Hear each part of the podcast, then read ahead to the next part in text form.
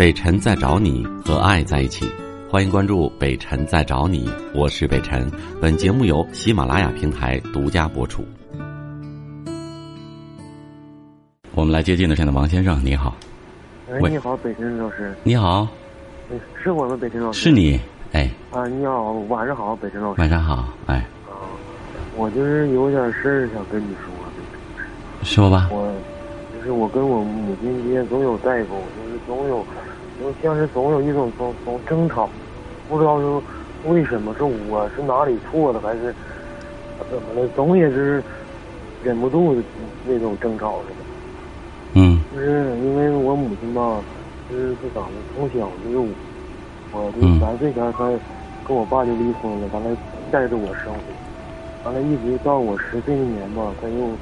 找就找个继父，跟我继父在一起。到我十八岁那年，跟我继父也离婚了。完了，就是我和和和我我我们在一起生活。但是我母亲不知道为什么总是这么，总是在那看我，看我就是总看我就是咋说呢？而且也是比较强势的一个女，看我就是不知道是为什么，我就怎么做都能挑着我毛病。同样一件事情，假如别人做好了，他就说：“你看人家孩子多有出息。”但我要一做好了，哎呀，你这是凭运气，你是靠运气好，怎么的？我要做不好，就说你啥都不是，你就跟我这种打击，我就嗯，给你很多负面的这种严厉的这种打击，让你感觉不自信了，对不对？那很不我吧，其实我不是说靠那种，就是别人说我就是我就是这样，但是吧，我就是我觉得一个母亲不应该这么。说说呀，应该这么说我，就别人说我吧，就可能说我吧，我可能是不在乎，当然，但是自己母亲，我明白，就来自于来自于自己直系最亲近的人的这种呃评价，是对一个对一个人的心理成长是非常重要的。我特别理解你的感受，而且我可以告诉你，我我从小的时候，我父亲呃对我也是这样，也是特别的严厉，而且我几乎到现在为止就没有没有听到过他。当我的面去夸我，但事实上，这样的父母我们其实应该了解，因为，呃，等我慢慢长大以后，我曾经陆陆续续的听到很多周边的叔叔阿姨啊，或者我父亲的同事或者其他的亲属说，其实你爸爸经常在人前人后的时候提到你的时候开心，呃，觉得以你为骄傲，或者说，呃，那他也没夸，就这样的人，他就把东好东西放在心里，他嘴就是那么冷，但是他不等于不爱你和不在乎你。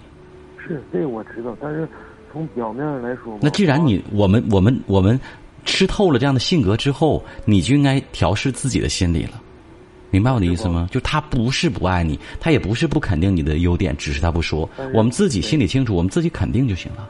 北辰老师，我真的，我就是有的时候，我妈就说一句话就骂我，说一句话就骂我，我真的就是很难，就是太让让我有时候就是体自尊伤的太深。就是，假如说一句话，一件事，你就是，明明他咋，他也不分你青红皂白，拿过来就骂你，就是这件事儿，我也不知道咋。假如，假如那天就是窗户说风，他他放窗台一个东西，因为我上班了，我回家了，我看掉地，他看着掉地下了，完随手就骂我，啊，你咋你他妈就就就就你整的，除了你没有别人这家。我说那明明是风刮的，我说你也没看着是我，你你为啥你这么说说是我呀？我就非常不理解他这。这种他可能是他这种心理吧，就是他这种就是嗯。你妈妈多大年纪啊？五十多了。我觉得可能是有点更年期。更年他十多年了，北辰老师。啊，对，有的人更年期真就能更个十多年，你信不信？但是我妈妈确实我。可能就是一个，她就是一个负面思维的人，你知道吧？传递负能量的人。我妈妈经历过很。就是咱至少得有三次吧，失败的婚姻。嗯，就是已经磨的不不幸福了，就磨的他的观念上就不幸福了，对什么东西都是看的负面的东西多。对他就是看的把人看的就是对，都往坏的地方想。对，而且专门看别人的缺点。就我是，就别辰老师，我跟你说吧，假如我我给我妈买件东西，哎呀，你这个家伙说笑你呢，咋的？那不买了，你心里谁也没有啊，他总能挑出你毛病来。嗯，我说我不知道该怎么做，北辰老师，我就。这么做也是错，怎么做都是错。那你就在他眼里就没有对的。那你既然这么知道，你既然已经知道了，你还困扰什么呢？啊，如果没有答案，我不知道怎么做。呃，我我我我我我希望能做一个对的答案。可能你琢磨，你现在怎么做都是错的，你就明白了。而错的是你妈妈，是她的视角，是她的心态。那你还跟她较什么劲呢？她爱说什么说什么呗。但是你说，我就真是有点像别人说，我可能咋就是当不在乎。自己妈说有。你多大年纪了？我我二十七，我真有点。结婚了吗？没有。你最好的办法就找个找个女朋友，赶紧结婚，你过你的日子。他看不着，他不就不说了吗？星期礼拜你回去看看他。他他这么说，他说你到哪我跟你哪吧。他还这么说，他说你将来以后，我说的，我说那以后咱俩对在一起。他说不行，那你到哪我还我还得跟跟着你呢。那你就改变改变你的方式，你跟你妈好好谈谈。你这样你这种折折磨别人呢？你真的爱你儿子吗？你就跟他谈谈。你把我弄得天天憋憋屈屈不快乐，我找什么女朋友？我找女朋友哪？我我当儿子都受不了你，哪个女孩子能受了你啊？他这是吧？我我有。我告诉你，不要怕这个得罪他，必须让他有一次阵痛，是让他知道自己的亲生。听我说完，自己亲生儿子都都要众叛亲离了，都已经看你就就就就反反胃了。那你这个母亲怎么当的？有，但但是吧，他就说啊，你说你妈再对也是错，你知道你这些年你二十多岁，我给你养的多，我。就多不容易。那你养我干啥呀？你养我养大了就是受你的气，受你的这个侮辱，然后受你的憋屈吗？啊！如果那样的话，那就别养我。小的时候你就把我扔山沟里得了呗。我说了，我我我跟他说，但是吧，北京老师一说完这句话吧，邻居啥的人家都笑我。我就我有点真的，我真有点受不了。我现在我跟你说，我俩人在家里说话，跟邻居有什么关系啊？你你让你上站当院子里喊了？因为啥的吧？就是我们这吧，这小区里边吧，隔音非常不好，墙和。